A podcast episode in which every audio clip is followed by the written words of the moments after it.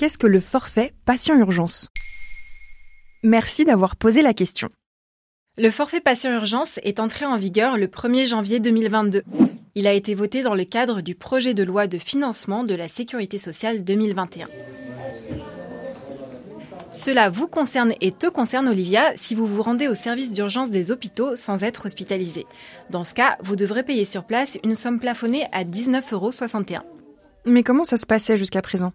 En fait, toute consultation était facturée 25 euros, auquel s'ajoutait un coût variable selon les examens effectués, comme un scanner ou une radio par exemple. L'assurance maladie prenait en charge 80% de ce montant et les 20% qui restaient à la charge du patient étaient remboursés, totalement ou partiellement, par sa mutuelle s'il en avait une. Est-ce que ça veut dire qu'on ne sera plus remboursé? Non, non, pas du tout. Si tu as une mutuelle, le nouveau forfait fixé à 19,61 euros sera bien remboursé par ta complémentaire santé. Sans mutuelle, ce ne sera pas possible.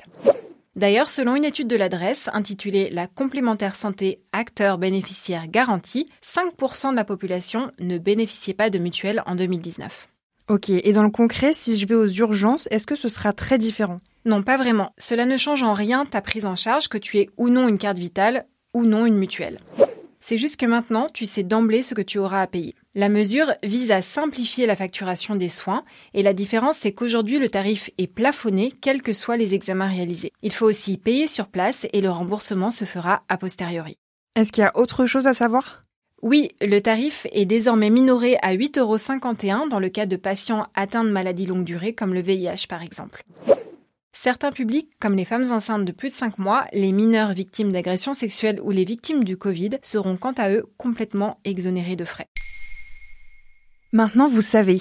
Un épisode écrit et réalisé par Émilie Drujon. En moins de 3 minutes, nous répondons à votre question. Que voulez-vous savoir? Posez vos questions en commentaire sur les plateformes audio et sur le compte Twitter de Maintenant, vous savez.